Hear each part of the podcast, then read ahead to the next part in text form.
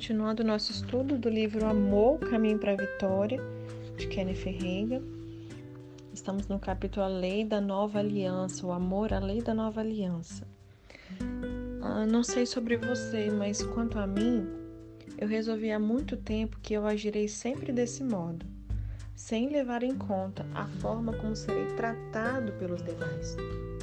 No ministério, há muitas oportunidades para optar por operar de forma fraterna e não segundo o ego. Por outro exemplo, todas as igrejas pentecostais que eu já pastoreei precisavam ser dirigidas em amor, pois tinham a reputação de terem membros com graves dificuldades no relacionamento interpessoal.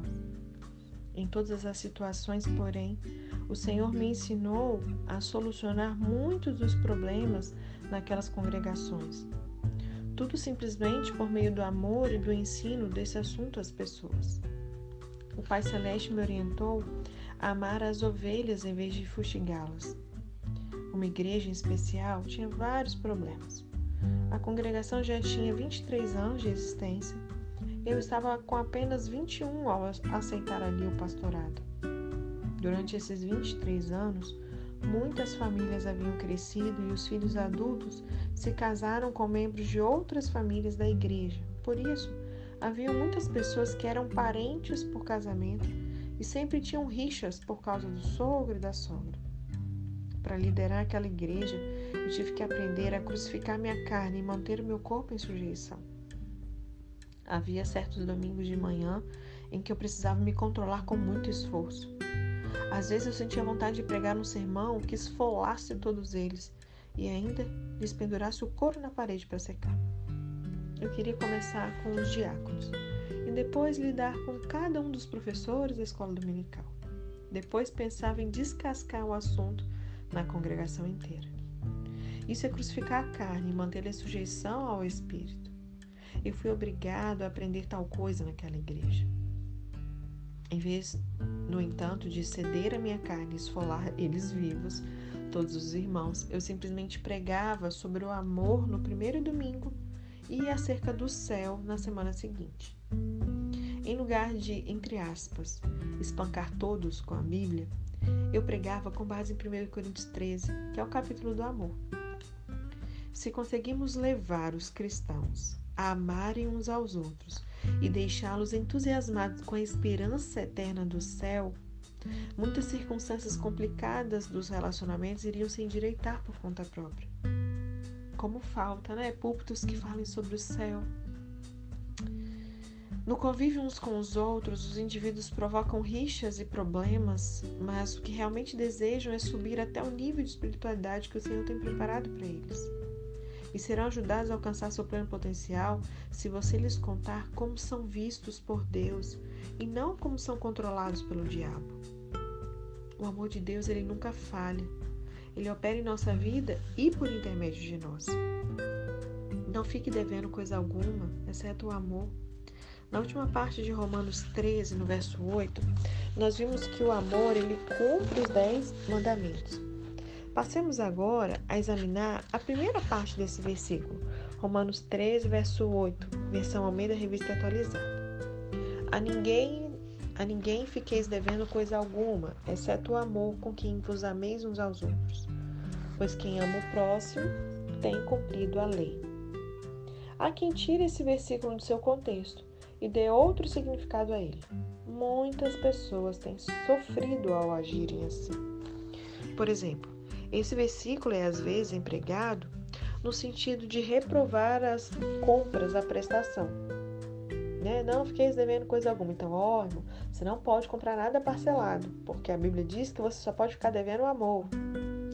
É certo que a gente não deve ficar endividado por não pagarmos os nossos débitos. Entretanto, esse versículo não significa que nós estamos impedidos de comprar a prazo. Podemos fazê-lo desde que é claro que a gente pague a prestação. E se alguém não souber usar corretamente seu cartão, correrá esse risco de ficar endividado e perder o dinheiro. O direito ali é o crédito, né? O crediário. Não é correto ensinar como se fosse uma doutrina que é proibido comprar no crediário. Porque afinal, pensando bem, fazemos pagamento de dívidas mensais o tempo todo. por necessitarmos de eletricidade em casa, nós não temos que pagar conta a conta para pagar? Também usamos o gás, a água, precisamos quitar os débitos todos os meses. Se alguém mora em casa alugada, por exemplo, está devendo parcelas mensais, todo mês você tem que pagar o aluguel. Qual que seria a diferença entre pagar o aluguel e quitar a prestação da casa própria? É que se for este o caso, a pessoa terá sua propriedade no final. A única diferença é essa. Então, quando se tem bom senso para usar o crediário, nada há de imoral em comprar a prazo. A verdade é que, mesmo quando realizamos esse tipo de compra, não devemos coisa alguma, não devemos coisa alguma até vencer a prestação. Ao pagarmos a parcela mensal, não estamos mais em débito algum. Há quem consiga fazer as coisas mais tolas pensando que está obedecendo às Escrituras sem realmente prestar atenção à Bíblia. Entenda, não se pode tirar parte de um versículo de seu contexto para tentar comprovar alguma coisa. Ao fazer isso, conforme às vezes eu explico em tom até bem-humorado, alguém poderá comprovar que deve enforcar-se. Certo bíblico diz: Então Judas, atirando para o santuário as moedas de prata, retirou-se e foi enforcar-se. Está em Mateus 27, verso 5. Suponha que o leitor lesse esse versículo e passasse a outros isolados, como por exemplo aquele que diz respeito à parábola do bom samaritano no qual a gente lê lá em Lucas 10, no verso 37, a parte B fala assim: Vai e procede tu de igual modo. Outro texto diz, em João 13, 27, a parte B diz: O que pretendes fazer, faça-o depressa. Ao juntar esses versículos que estão fora do contexto, poderíamos declarar que Judas foi se enforcar e que nós devemos fazer o mesmo sem a mínima demora. Pode até parecer engraçado de vestido falar assim: ah, mas assim não, mas pois é. Não, é, é, ridículo tirar parte do verso de Romanos 13, 8 do seu contexto e fazê-lo significar o que ele não diz. Né? Certa vez eu ouvi falar em um ministro que fez exatamente isso. Na cidade onde ele, onde ele tinha seu ministério, ele determinado, em determinada igreja batista cresceu tanto que o seu templo e outras instalações ficaram insuficientes. E o pastor Batista resolveu vender o prédio mas desejava vendê-lo a um grupo cristão para ainda servir aos cultos evangélicos. E já que estava na mesma cidade, o ministro citado ele quis fazer a compra. O pastor que estava vendendo o templo relatou: Pessoas que agora estão no céu empataram dinheiro nessa igreja para ela ser um lugar de conquistar almas. Ora, vocês acreditam na obra de levar as almas à salvação e por isso Queremos fazer a oferta de venda aos seus membros. O pastor Batista ofereceu então as instalações a essa outra denominação por um preço baixíssimo, porque queria que continuasse a funcionar como igreja. Na ocasião, uma das senhoras da igreja batista contou o plano ao marido. Esse homem ele era advogado, não havia recebido salvação ainda, mas certamente ele costumava ir à igreja com a sua esposa. E o advogado ele disse assim ao ministro: Se você quiser fazer a compra, eu forneço o dinheiro como empréstimo, cobrando juros de 2% ao ano. Não quero ganhar um tostão nessa transação, pois o dinheiro apenas pagará as despesas da minha secretária para lidar com a papelada jurídica e contábil. Depois do primeiro ano, ainda reduzirei as despesas pela metade. Mesmo assim, o ministro respondeu: Não poderemos comprar esse templo com as dependências. Sei que você Sei que vocês estão negociando a um preço excepcionalmente barato. Contudo, a Bíblia diz: A ninguém fiqueis devendo coisa alguma. Romanos 13, 8. De modo que não podemos contrair dívidas. Quando eu soube disso, eu pensei: aí eles estão pagando aluguel todos os meses, pelo que eles ocupam agora, e no fim não são proprietários de estabelecimento algum. Qual seria a diferença entre pagar o aluguel mensal de onde eles estavam ou uma prestação para comprar uma instalação inteira e ser dono depois do prédio? Uma vez feito o negócio, eles poderiam fazer o que bem entendesse com o imóvel inteiro. Você sabe que dentro de 18 meses só sobraram cerca de 30 membros da igreja do ministro que não quis comprar um templo próprio. Finalmente, eles encerraram as atividades e o ministro deixou a cidade. Porque, afinal de contas, não era mesmo aquele significado de Romanos 13, 8. É perigoso você tirar um texto bíblico do seu contexto e construir nele uma doutrina. Outro pastor e sua esposa deram início a uma igreja na própria casa, mas a obra cresceu e eles tiveram que alugar outros lugares. E para isso eles continuaram poupando dinheiro em um fundo financeiro para a construção de um templo até terem um milhão e meio de dólares à disposição. Eles empregaram aquele valor como entrada na compra daqueles espaços e então construíram tudo. Depois de mais uns dois anos, eles tinham pagado um total de 4 milhões de dólares pelo imóvel inteiro. Mas com isso, eles eram proprietários de tudo, sem dever uma mensalidade de aluguel ou prestação de compra do local. E se não tivesse dado aquele passo de fé e feito esse pagamento inicial de um milhão e meio de dólares a fim de adquirir essa propriedade? Deus os abençoou porque eles puseram mãos à obra.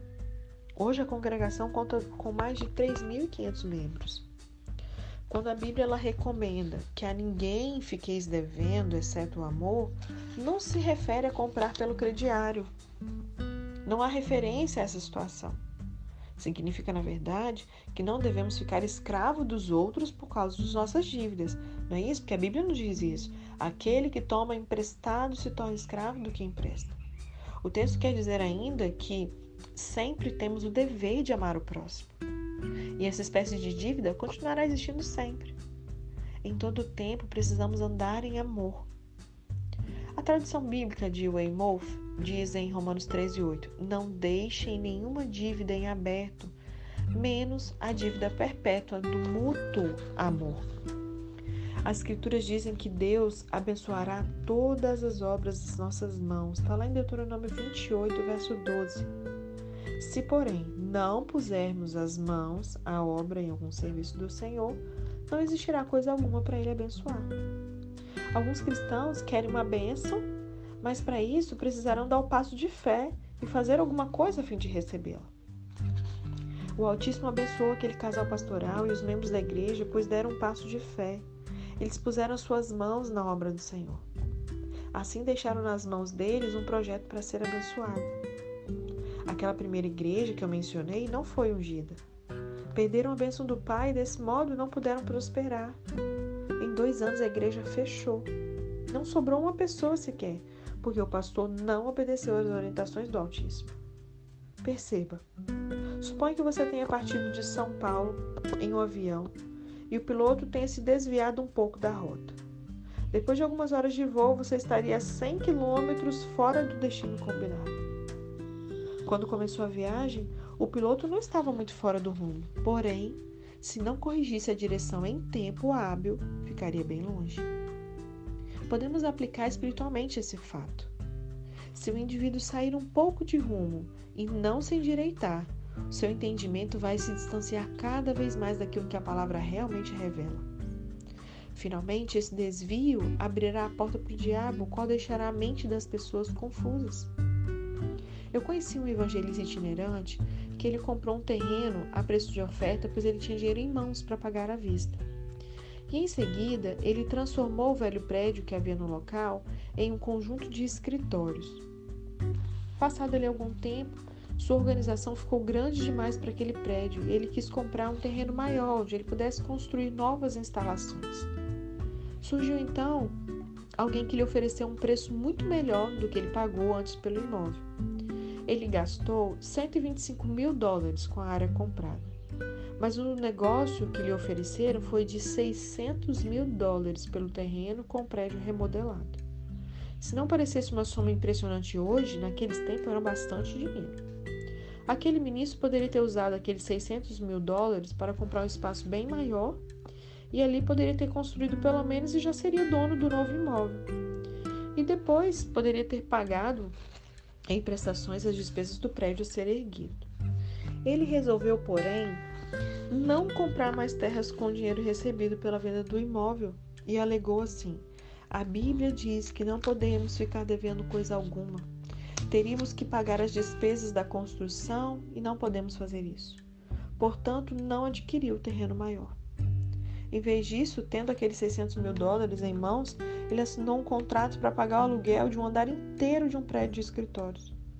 procurou levantar dinheiro para pagar à vista o imóvel novo que queria comprar.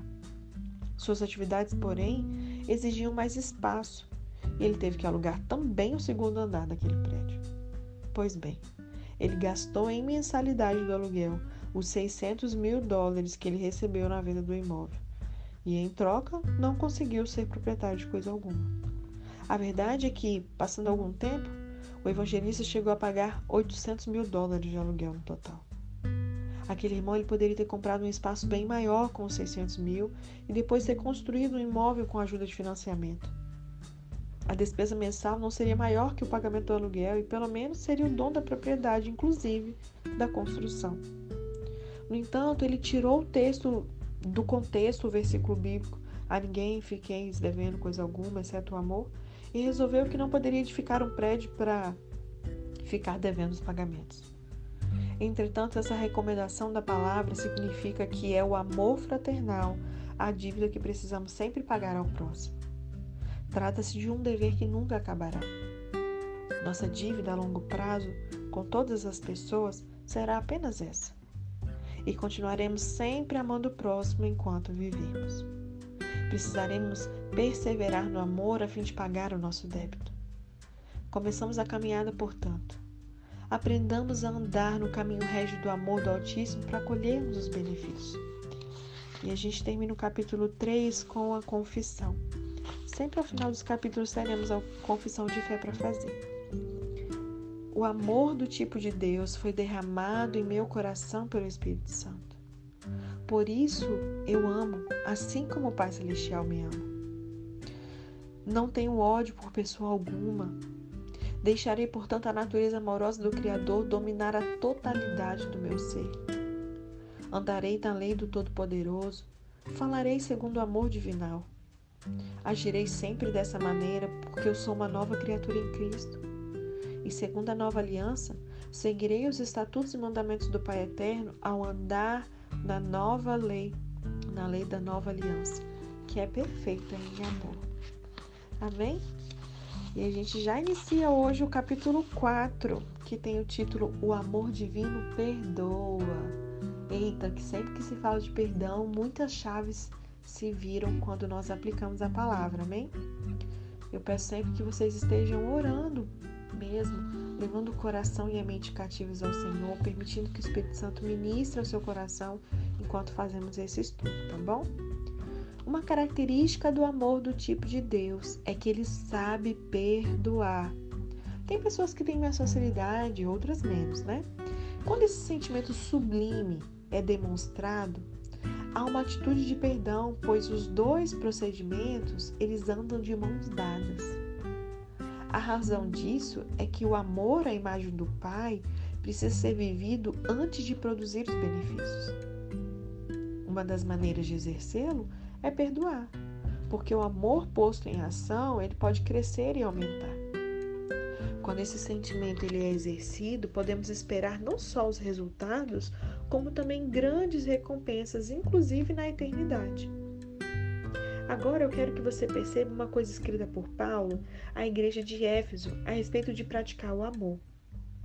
É aplicável a todos os cristãos. Eu gosto de explicar assim: o Espírito Santo falou essa verdade espiritual ao apóstolo Paulo para o povo de Deus em todas as nações e em todos os tempos, ok? Efésios 4, 32 diz assim: Antes, sede uns para com os outros benignos, misericordiosos, perdoando-vos uns aos outros, como também Deus os perdoou em Cristo. Como é o amor divino? Se você pergunta isso, provavelmente você deseja conhecer a natureza de Deus, que é amor e transborda de bondade e ternura de coração. Porque esse sentimento ele é benigno e compassivo, sempre pronto a perdoar. A Bíblia nos orienta a sermos bondosos uns com os outros. Esse versículo é dirigido aos cristãos. Não é estranho que o Espírito, que o Espírito ele precise avisar aos cristãos nascidos de novo que eles devem tratar uns aos outros com benignidade? Não tanto estranho? Certamente ele sabia que as pessoas tinham nos tempos bíblicos as mesmas fragilidades que nós temos hoje. Frequentemente, os cristãos deixam a carne e a mente não renovadas dominá-los, ao invés de permitir que o amor de Deus os constranja. Às vezes penso que alguns interpretam esse versículo de Efésios achando que devemos perdoar o próximo somente quando ele nos trata bondosamente. Parece raciocinar da seguinte forma: se os outros forem benignos e compassivos conosco, então devemos tratá-los do mesmo jeito. Acreditam que esse texto significa que se alguém nos fez alguma injustiça e espalhou boatos a nosso respeito, nada há de errado em agir com, reagir com indiferença. Isso daria o direito até mesmo de acertarmos as contas falando mal daquele que é considerado inimigo. Mas não é assim que a palavra ensina. O versículo de Paulo não diz: perdoando uns aos outros quando o delito não for grande demais. Além disso, se eles praticarem muitos males contra você, não é necessário perdoá-los. A Escritura não orienta desse modo. Há, no entanto, muitos que usam esse verso de maneira errada. Nosso Criador, ele sabe que nós necessitamos aprender a tratar uns aos outros com bondade, porque habitamos em uma forma humana, que ainda não foi completamente redimida. Pense, somos corpo, alma e espírito, somente uma parte de nós que foi redimida, né? As outras duas não, então é dois contra um. Só que esse um ele é muito mais forte se nós o alimentarmos, né? O homem interior ele nasce de novo, mas o exterior ele permanece do mesmo jeito. A carne, ela não sabe ser benigna ou compassiva e nem gosta de perdoar o próximo. Mas graças a Deus, cada cristão também terá o corpo glorificado quando chegar ao céu. 1 Coríntios 9, 27 diz: Antes subjugo o meu corpo e o reduzo à servidão, para que pregando aos outros, eu mesmo não venha de alguma maneira ser ou ficar reprovado. Embora Paulo ele fosse uma nova criatura, ele precisava reduzir o seu corpo à sujeição do homem interior. Sujeitar nossa condição humana ao nosso espírito faz parte do processo de se santificar diante do autismo. Vamos falar sobre santificação. Muitas pessoas acham que a passagem acima se refere só aos pecados sexuais. Na verdade, eles também estão incluídos. Mas há muitas outras questões que exigem a submissão, submissão da carne ao espírito. Esse versículo ele é bastante aplicável quando se trata da santificação. A nossa carne ela não quer ser bondosa com o próximo, especialmente se ele não nos tratar do jeito que esperamos. Nosso ego ele quer se distanciar de tal pessoa ou buscar vingança. Aconteça o que acontecer, é preciso manter sempre a carne em sujeição, senão podem surgir problemas graves. Dominado pela carne, o cristão não conseguirá andar no tipo do amor de Deus e, consequentemente, a sua fé não funcionará. Aprender a andar em amor e a manter-se sob o controle do Espírito resultará na santificação. Até chegar o dia em que for levado ao céu, o indivíduo continuará tendo aquela velha natureza que não foi convertida e precisará lidar com ela. O Senhor não lidará com a natureza material que temos, ele já operou no seu espírito. Agora, você precisa fazer algo a respeito do seu corpo e da sua mente. Esta é sua responsabilidade cristã. Vou te explicar. A santificação não é uma experiência que você recebe de uma vez para sempre e acabou mas implica em manter a carne sob controle continuamente. Ela envolve um estilo de vida, de renovar a mente e de praticar amor fraternal uns com os outros. Que eu e você nós possamos começar a nos despertar com essa nova visão sobre esse processo de santificação. Porque se eu não fizer né, essa renovação da mente, fazer aqui o que 1 Coríntios 9, 27 nos diz, de subjugar nosso corpo e reduzir a escravidão, sendo sujeito ao Espírito, dificilmente andaremos em amor. Que você possamos é, manter a nossa carne sob controle continuamente, tendo um estilo de vida de renovar a nossa mente e praticar o amor uns com os outros. Amém?